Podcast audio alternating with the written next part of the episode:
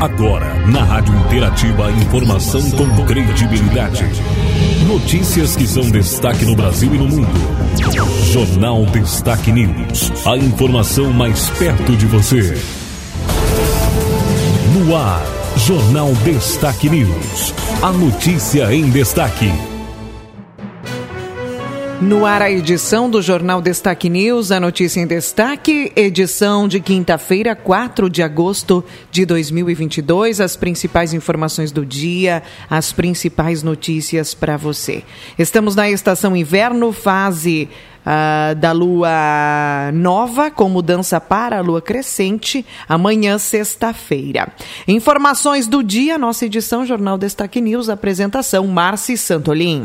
A informação com credibilidade no Jornal Destaque News. Nós temos as principais informações de hoje, as principais notícias para você. Dentre as informações, começando com o nosso estado, a notícia que foi tema dos principais jornais de ontem é o caso da Boate Kiss. Tribunal anula a condenação de réus por morte, então, por morte em boate. Nesta quarta-feira, o Tribunal de Justiça julgou as apelações contra a sentença do juiz Orlando Facini Neto, que condenou os quatro réus do processo da Boate Kiss. Por dois votos a um, os desembargadores da primeira Câmara Criminal decidiram anular o júri ocorrido em dezembro de 2021. Eles acataram as nulidades alegadas pelas defesas. Eles devem ir a novo julgamento. Agora cabem ao Ministério Público embargos de declaração ao TJ, recurso especial ao Superior Tribunal de Justiça e recurso extraordinário ao Supremo Tribunal Federal. Elissandro Spor, sócio da Boate Kiss, foi condenado a 22 anos e seis meses de prisão em regime fechado. O sócio Mauro Hoffman foi condenado a 19 anos e 6 meses. O vocalista da banda Gurizada Fandangueira, Marcelo de Jesus dos Santos, foi condenado a 18 anos e o produtor de palco da banda, Luciano Bonilha, a mesma pena. Com informações do Tribunal de Justiça do Rio Grande do Sul, Raquel Carneiro. Obrigada, Raquel. No nosso estado também a informação sobre os casos da varíola do macaco. Né? No nosso estado são confirmados 12, então, casos positivos. O número de ocorrências de monkeypox, ou varíola dos macacos, confirmados no Rio Grande do Sul chegou a 12. No total, sete são homens e cinco mulheres. Foram confirmadas ocorrências em Canoas, Caxias do Sul, Garibaldi, Igrejinha, Porto Alegre, Uruguaiana e Viamão. A principal forma de transmissão da doença é por meio do contato pele com pele, secreções ou por objetos pessoais do paciente infectado. O tempo entre o contágio e o aparecimento de sintomas é geralmente de 6 a 13 dias. Inicialmente, a pessoa apresenta febre, dor de cabeça intensa, dor nas costas e inchaço no pescoço, axilas ou virilha. A varíola dos macacos foi descrita pela primeira vez no início dos anos 60. Na época, também se observava o acometimento dos primatas que morriam em função dessa enfermidade. Vem daí o nome da doença. No entanto, no ciclo de transmissão, eles são vítimas como os humanos. A Secretaria Estadual da Saúde optou por utilizar o nome de monkeypox ao invés de varíola dos macacos, justamente para que a população não cometa atos violentos contra primatas, exterminando esses animais em matas próximas ou áreas silvestres. Devido ao aumento de casos de monkeypox no estado, a secretaria informou estar trabalhando em estratégias de enfrentamento da doença com foco em vigilância em saúde e prevenção. Em reunião nesta quarta-feira, foram abordados temas como a necessidade de agregar diversos segmentos da sociedade para acompanhar a evolução da monkeypox no mundo, preparar a rede de assistência à saúde, além de sensibilizar os municípios ao diagnóstico da doença. Agência Rádio Web, de Porto Alegre, Marcelo Vaz. Exatamente isso. Então, o Estado está preparando estratégias de enfrentamento, então, da monkeypox. Falando sobre os casos também, a gente está falando do estado do Rio Grande do Sul, a região do Alto Uruguai, tem um caso suspeito, então, da doença, né? O Alto Uruguai registra um caso suspeito de varíola dos macacos. Morador de Campinas do Sul está internado no Hospital Santa Terezinha de Erechim em isolamento. Então foram coletadas aí amostras para que ah, os testes né, sejam feitos e de fato seja confirmado ou descartado o caso né, de varíola do macaco ou a monkeypox. Então, falando, há um caso suspeito na região do Alto Uruguai, morador de Campinas do Sul, que está internado no Hospital Santa Terezinha de Erechim. o aguardo para o resultado do exame enviado ao LACEN. A informação é da Vigilância em Saúde, né? O resultado deverá demorar entre 15 a 20 dias para ficar pronto. Informações para você, destaques de hoje também do nosso estado do Rio Grande do Sul, na área política, né? Lazier Martins anuncia a candidatura para deputado federal. O senador gaúcho Lazier Martins do Podemos anunciou nesta quarta-feira, dia 3, a decisão de concorrer à Câmara dos Deputados. Ele afirmou que as convenções o deixaram sem alianças partidárias para enfrentar novamente a disputa ao Senado. O partido dele vai ingressar na coligação, que vai ter Ana Amélia Lemos como candidata. Lazer explicou os motivos que o fizeram tentar permanecer no Congresso a partir de agora como candidato a deputado federal. Atendendo o próprio apelo do partido, o Podemos, no sentido de reforçar a nominata de candidatos à Câmara e, ao mesmo tempo, em razão da minha vontade pessoal de dar continuidade à defesa das dezenas de projetos de leis, projetos de lei complementar, propostas de emenda constitucional, projetos de resolução, todos em tramitação no Congresso Nacional. E assim, indo para lá, poderei dar continuidade a essas propostas. Em 2014, Lazer Martins fez 2 milhões 145 mil votos para se eleger senador. Agência Rádio Web, de Porto Alegre, Christian Costa. Jornal Destaque News. A notícia em destaque. A informação em destaque, vamos com mais destaques de hoje. A gente vem falando de justiça. Barroso defende combater mentiras amplificadas nas redes sociais. O ministro do Supremo Tribunal Federal, Luiz Roberto Barroso, ex-presidente do Tribunal Superior Eleitoral, afirmou nesta quarta-feira que é preciso combater a atuação do que chamou de mercenários contratados para amplificar mentiras nas redes sociais. Barroso foi criticado por Jair Bolsonaro e chamado até de criminoso pelo presidente da República na última terça-feira. O ministro do Supremo não citou o chefe do executivo na fala, mas Barroso convocou por uma união para combater a propagação dos discursos de ódio através das redes. Porque o populismo autoritário se utiliza em todo o mundo com muita frequência dessas armas que são as campanhas de desinformação, de ódio, de ofensas e de teorias conspiratórias. E, evidentemente, este conjunto de instrumentos são degradantes para a democracia.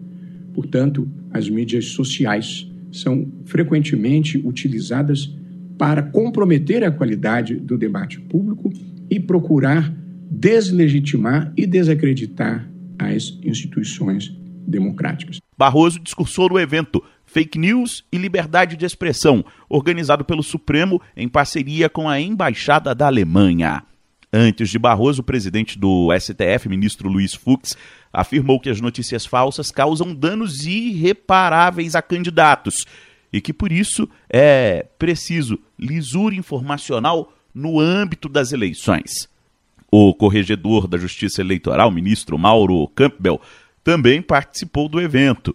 De acordo com ele, diante da disseminação de notícias falsas pela internet, é necessário a tarefa de manter íntegros os pilares da corrida eleitoral, baseada especialmente na igualdade de disputa entre os candidatos. Agência Rádio Web de Brasília, Yuri Hudson. Obrigada, Yuri, pela informação. Nós temos mais notícias também para você, falando agora sobre as eleições, né? Militares iniciam inspeção de códigos das urnas eletrônicas. Militares das Forças Armadas iniciaram nesta quarta-feira a inspeção dos códigos-fonte do sistema da urna eletrônica. O trabalho deve durar aproximadamente 10 dias. Nove oficiais da Ativa, do Exército, Marinha e da Aeronáutica participaram deste primeiro dia de atividades na sede do Tribunal Superior Eleitoral em Brasília. Segundo o TSE, os militares poderão analisar cerca de 17 milhões de linhas escritas em linguagem de programação que são parte dos softwares do ecossistema da urna eletrônica. Nesta quarta-feira, durante um evento de combate à fake news, o presidente do Supremo Tribunal Federal, ministro Luiz Fux, destacou a importância da justiça eleitoral para a lisura do processo. Daí a necessidade de uma lisura informacional no ambiente eleitoral para evitar as denominadas informações falsas. São aquelas informações que não têm fundo de veracidade e atingem de forma frontal a candidatura de outro concorrente, causando-lhe danos irreparáveis. A inspeção dos militares, iniciada nesta quarta-feira, é acompanhada presencialmente por servidores da Justiça Eleitoral. Essa inspeção acontece após o ministro da Defesa, Paulo Sérgio Nogueira, pedir em caráter urgentíssimo o agendamento do período para trabalho dos militares. A solicitação foi prontamente atendida pelo presidente do TSE, ministro Edson Fachin. O tribunal lembrou ainda que desde outubro do ano passado, os códigos-fonte das urnas eletrônicas estão à disposição para inspeção. Diversas entidades marcaram presença no TSE e tiveram acesso à inspeção do código-fonte, como alguns partidos, inclusive o PL do próprio presidente Jair Bolsonaro. Agência Rádio Web de Brasília, Yuri Hudson. As nossas informações agora seguem tratando sobre as eleições, as informações, né, para você que nos acompanha. A nossa notícia agora é sobre política. Bolsonaro critica carta pela democracia e cancela a ida à Fiesp. O presidente Jair Bolsonaro, candidato à reeleição, voltou a atacar signatários dos manifestos articulados em defesa da democracia. Além disso, o presidente da República decidiu cancelar a ida à Fiesp e um jantar com empresários que ocorreria no dia 11 de agosto, mesma data em que também será feita a leitura dos manifestos, um da própria Fiesp e outro organizado pela Faculdade de Direito da USP. Nesta quarta-feira, ao participar de uma reunião com a bancada evangélica da Câmara, Bolsonaro voltou a chamar o manifesto de cartinha. Vimos durante a pandemia as arbitrariedades cometidas por alguns chefes de executivo pelo Brasil. Ninguém falou a palavra democracia. Tudo podia ser feito. Fui contra tudo isso. Vocês todos sentiram um pouco do que é ditadura. E nenhum daqueles que assinam cartinhas por aí se manifestaram naquele momento. O presidente foi aconselhado por pessoas próximas a cancelar a ida à Fiesp. No encontro, os dirigentes da federação iriam convidar Bolsonaro para assinar o manifesto, como foi feito com outros pré-candidatos à presidência, como Ciro Gomes, do PDT, Simone Tebet, do MDB e Felipe Dávila, do Novo. O temor era de um constrangimento, já que o presidente da República tem feito reiteradas críticas ao manifesto. Outro receio dos coordenadores da campanha era de que Bolsonaro fosse alvo de protestos em São Paulo, já que a data será marcada por atos em defesa da democracia. Agência Rádio Web de Brasília. Yuri Hudson. Yuri, obrigada pela informação. Agora falando sobre esse manifesto pró-democracia, né? A indústria e comércio também aderiu ao manifesto. Entidades do agronegócio e associações da indústria médica aderiram ao manifesto em defesa da democracia articulado pela Federação das Indústrias do Estado de São Paulo. Ao todo, mais de 100 entidades já assinaram o documento. Em meio a isso, o presidente Jair Bolsonaro cancelou a ida ao jantar organizado pela Fiesp para o dia 11 de agosto. No encontro, o manifesto deve ser apresentado. A Faculdade de Direito da USP também organizou um documento em defesa da democracia. O texto faz uma defesa enfática do papel do Supremo Tribunal Federal e critica slogans e divisionismos que ameaçam a paz e o desenvolvimento do país. Além disso, ressalta que esse é o desafio maior do 7 de setembro neste ano. Já o presidente Jair Bolsonaro tem convocado seus apoiadores a irem às ruas pela última vez no dia 7. No ano passado, a data foi marcada por uma série de declarações de Bolsonaro com ataques e ameaças ao Supremo Tribunal Federal. Na última terça-feira, o presidente chamou de cara de pau e sem caráter quem assinou a carta.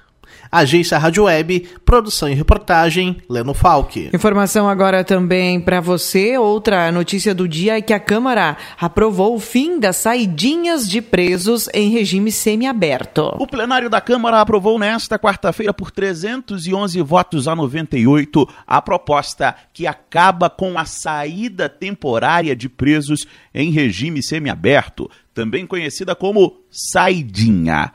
A proposta é uma das demandas da chamada Bancada da Bala, que reúne parlamentares ligados à segurança pública. Atualmente, a lei permite a saidinha para presos em regime semiaberto com bom comportamento e que tenham cumprido pelo menos um sexto da pena. A versão aprovada pelo Senado restringia as saídas a uma vez no ano. Já o texto aprovado pela Câmara, relatado pelo deputado Capitão Derrite, do PL de São Paulo, acaba com qualquer possibilidade de saída dos detentos. De fato, entregar para a sociedade o início de um avanço na segurança pública, acabando com esse privilégio que só no Brasil bandido tem, que são essas saídas temporárias e os casos, vocês conhecem muitos exemplos, infelizmente tristes né, para a sociedade, criminosos que saem, não retornam, criminosos que saem, cometem delitos, são presos, criminosos que matam pessoas durante esse período aí de benefício que eles recebem, então que depende de mim, podem ter certeza, isso vai acabar no Brasil. O texto foi votado pelo Senado em 2013 e desde então estava parado na Câmara dos Deputados. Parlamentares de oposição se posicionaram contra a votação da proposta. A deputada Érica Cocai, do PT do Distrito Federal, por exemplo, defendeu que as saídas temporárias são importantes para a ressocialização dos presos. E qual é a lógica da punição? É a responsabilização, sem nenhuma dúvida. Quem cometeu um crime tem que pagar por isso, mas há que se interromper a trajetória criminosa, há que se possibilitar a reintegração à sociedade. O presidente da casa, Arthur Lira, recorreu a uma manobra para pensar o projeto a um texto que já tem uma tramitação acelerada e pautá-la direto no plenário da casa durante este esforço concentrado de agosto. Por ter sido modificado pelos deputados, agora a proposta retorna para análise no Senado Federal. Agência Rádio Web de Brasília, Yuri Hudson. Obrigada, Yuri, pela informação. Nós temos destaque agora sobre economia. Economia. Em destaque. Copom repete aumento na Selic em meio ponto e taxa alcança 13,75%. O Banco Central Brasileiro cumpriu o esperado e elevou a taxa básica de juros em meio ponto percentual nesta quarta-feira. A decisão do Comitê de Política Monetária do banco foi unânime e repetiu a última revisão de 15 de junho. Com um novo aumento em meio ponto percentual, a taxa Selic chegou a 13,75%, maior patamar desde janeiro de 2017. Foi o 12º encontro consecutivo do comitê com aumento na taxa de juros. Em comunicado oficial, o Copom afirmou que a decisão reflete a incerteza ao redor dos cenários avaliados e um balanço de riscos com variância maior do que a usual para a inflação perspectiva. O comitê acrescentou que a elevação é compatível com a estratégia de convergência da inflação ao redor da meta de 2023 e 2024 e que a decisão suaviza flutuações do nível de atividade econômica e fomento do pleno emprego, sem prejuízo na estabilidade de preços. O Copom adiantou que, em sua próxima reunião, esperada para o meio de setembro, avaliará a necessidade de um ajuste residual de menor magnitude. Agência Rádio Web, produção e reportagem, Breno Zonta. Obrigado, Breno, pela informação. Nós temos mais manchetes de hoje. A China lança mísseis balísticos durante exercícios militares, disse o governo de Taiwan. Ações foram intensificadas após a visita da presidente da Câmara de Representantes dos Estados Unidos, Nancy Pelosi. Equipes de emergência lutam para resgatar trabalhadores presos em mina, no México. Um desabamento ocorreu na cidade de Sabinas. Coronavírus, a média de casos cai 41% no Brasil e óbitos recuam 15% em duas semanas. No governo, as informações sobre eleições, o PROS retira a candidatura de Pablo Marçal e declara apoio a Lula. Senado aprova regras que podem dispensar perícia médica do INSS. Texto segue agora para a sanção presidencial. Caso Bárbara, suspeito de envolvimento em morte de menina, é achado morto em Belo Horizonte. As informações para você no nosso estado vem aí a 45ª Expo Inter no Parque Assis Brasil em Esteio. A feira ocorre de 27 de agosto a 4 de setembro. As visitações irão abrir, então, no dia 27 uh, e sempre das 9 horas da manhã às 20 e 30 Os ingressos custam de R$ reais a entrada inteira né, para adultos e R$ reais meia entrada. Estudantes, idosos acima de 60 anos e pessoas com deficiência. A previsão né, da edição de retomada espera aí receber 600 mil pessoas neste ano. Informações para você, vamos agora com os destaques esportivos. Destaques esportivos. No esporte, o nosso momento esportivo com o doutor Volney Francisco Carpes. Alô, ouvintes da Rádio Interativa, aqui mais um momento esportivo então com vocês. E nós ontem estivemos então em Marcelino Ramos transmitindo a partida importante de Machadinho contra Maximiliano e obtivemos então uh, sucesso, né? O time de Machadinho foi bem apesar de todos os problemas e conseguiu vencer Maximiliano de Almeida pelo placar de 4 a 2. No primeiro tempo, Machadinho construiu a sua vitória com o gol de Luan, é, depois Fontana numa jogada ensaiada muito bonita, depois Luan de novo e e no primeiro tempo, então, ainda antes desses três gols ali, no empate, no 1 a 1 aí, que deixou um pouco nervosa a equipe, o jogador uh, William aí da equipe de Maximiliano empatou. Então, 1 a 1 depois foi para é, 2 a 1 e 3 a 1 e o primeiro tempo terminou então 3 a 1 para Machadinho, né, dando assim a certa tranquilidade e tal, né? Mas segundo tempo foi muito complicado e logo ali em seguida o time de Maximiliano fez mais um, né? 3 a 2 e aí o jogo complicou de vez uh, com todas as as nuances assim do jogo de, eh, de, quase de desespero, porque na verdade Machadinho também vacilou bastante. Acreditamos que houve nervosismo bastante grande por parte da torcida, por parte do time dentro de campo e mas principalmente no banco. Então, o pessoal muito nervoso, não conseguiu transmitir calma aí aos jogadores dentro da quadra e o jogo foi muito muito complicado, chegando a Machadinho a, a, a, a quase que para mim é inédito. Eu nunca assisti um jogo em que tivesse acontecido isso, ou seja, Machadinho ficou com três atletas dentro da quadra, o goleiro e mais dois, o Thales e o Mike, quer dizer, ficou complicadíssimo ali no final, faltando dois minutos, Machadinho toma, ganhando o jogo, porque daí o Thales, né? O Thales aí, uma felicidade muito grande, aliás, uma excelente atuação dele. Ele fez o quarto gol no segundo tempo, né? Aí fez 4 a 2 e aí o time de Maximiliano veio para cima, logo em seguida deu aí algumas confusões, deram algumas confusões, algumas uh, confusões ocorreram, o pessoal do banco foi expulso, houve cartão amarelo em profusão, e aí o que aconteceu foi que também dentro da quadra foram expulsos dois jogadores, né? O Matheus e também o, o, Fontana. E aí o time de Machadinho teve que jogar os últimos dois minutos da partida, praticamente, uh, em três atletas: o goleiro, né, o Marco, com o Thales e também com o, o Michael. E aí a coisa pegou fogo. Claro, o Maximiliano também estava só com quatro, né?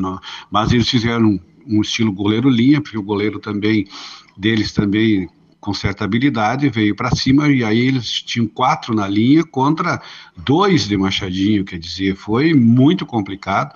Mesmo assim, com a atuação brilhante, tanto do Mike como do Thales, ali conseguiram barrar faltas e o goleiro também, Marco Klein, foi excelente, defendeu várias bolas e tal. E Machadinho no final, né?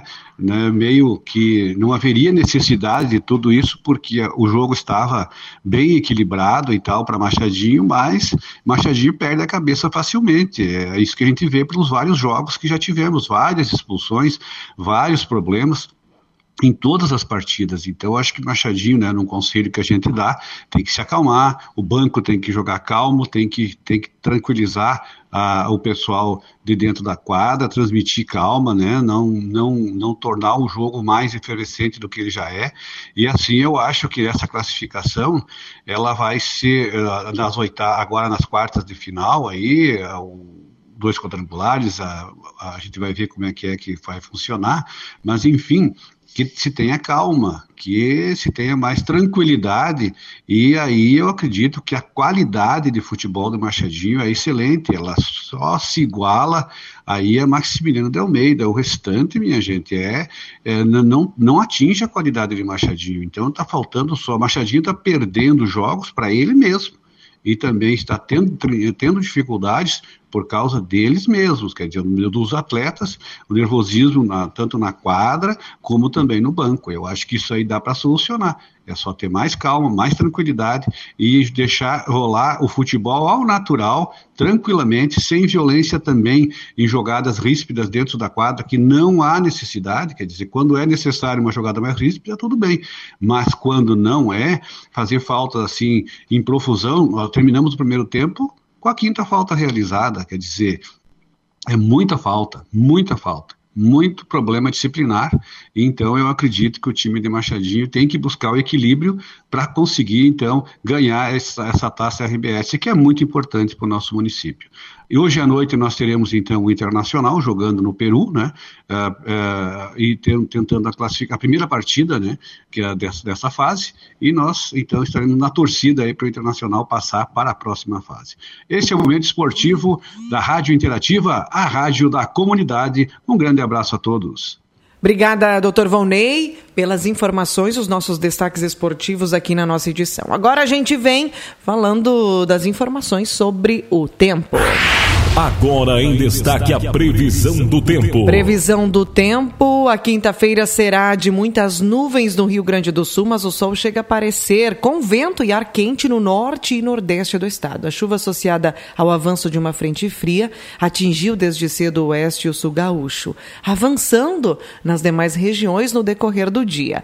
Com o deslocamento da frente, a chuva deve ser generalizada, mas não persiste, conforme a Metsul. O tempo segue abafado em parte do estado, como a metade norte, mas o ar mais frio chega pelo sul e oeste. Muitas cidades terão as mínimas hoje, as menores mínimas à noite. Outro destaque também é de que a Defesa Civil emitiu alerta para temporais com chance de granizo a partir então da tarde desta quinta-feira em Santa Catarina. Este alerta foi anunciado pela Defesa Civil. As informações do tempo e da temperatura aqui na edição, conforme o clima-tempo. Trazem para Machadinho hoje condição para chuva. A gente deve ter chuva a qualquer hora do dia. Hoje teremos 12 milímetros de precipitação, não passaremos dos 20 graus. Amanhã, sexta, 9 a 15 graus. Amanhã, tempo nublado, não tem previsão de chuva amanhã. Chuva no sábado, 10 milímetros, 4 a 16 graus, então bastante frio aí para começar o dia do sábado, que tem inclusive condição para geada. Ao longo do dia, à tarde e à noite tem chuva. Domingo também a gente terá então chuva, domingo chuva mais generalizada, está previsto aí 38 milímetros, 10 a 16 graus. Na segunda-feira da próxima semana, 10 graus, melhor é 10 de mínima, 15 de máxima, 10 milímetros também de chuva. Terça também chove, 5 milímetros, chuva um pouco aí. Uh, que aparece com o sol, assim também será na segunda. 5 milímetros na terça, teremos 7 a 13 graus. Bastante frio previsto aí para quarta, quinta-feira, onde a gente vai ter geada, dia de sol com geada na quarta, dia 10 e quinta, dia 11. Depois teremos novamente bastante frio no sábado, dia 13, conforme prevêem os meteorologistas. A partir daí, a temperatura vai gradativamente aumentando e a segunda quinzena do mês de agosto deve chegar com predomínio do sol e temperaturas agradáveis na casa de 11 a 14 a mínima, chegando à máxima e ultrapassando também os 24 graus. Essa é a previsão do tempo, conforme os meteorologistas, informações aqui na edição, e diariamente nós atualizamos as informações, onde pode sempre haver mudanças nas informações meteorológicas. Aqui nós, então, finalizamos a edição do nosso jornal para notícias www.destaquenews.com. Termina aqui mais uma edição do Jornal Destaque News. A informação com credibilidade. Aqui, na sua rádio.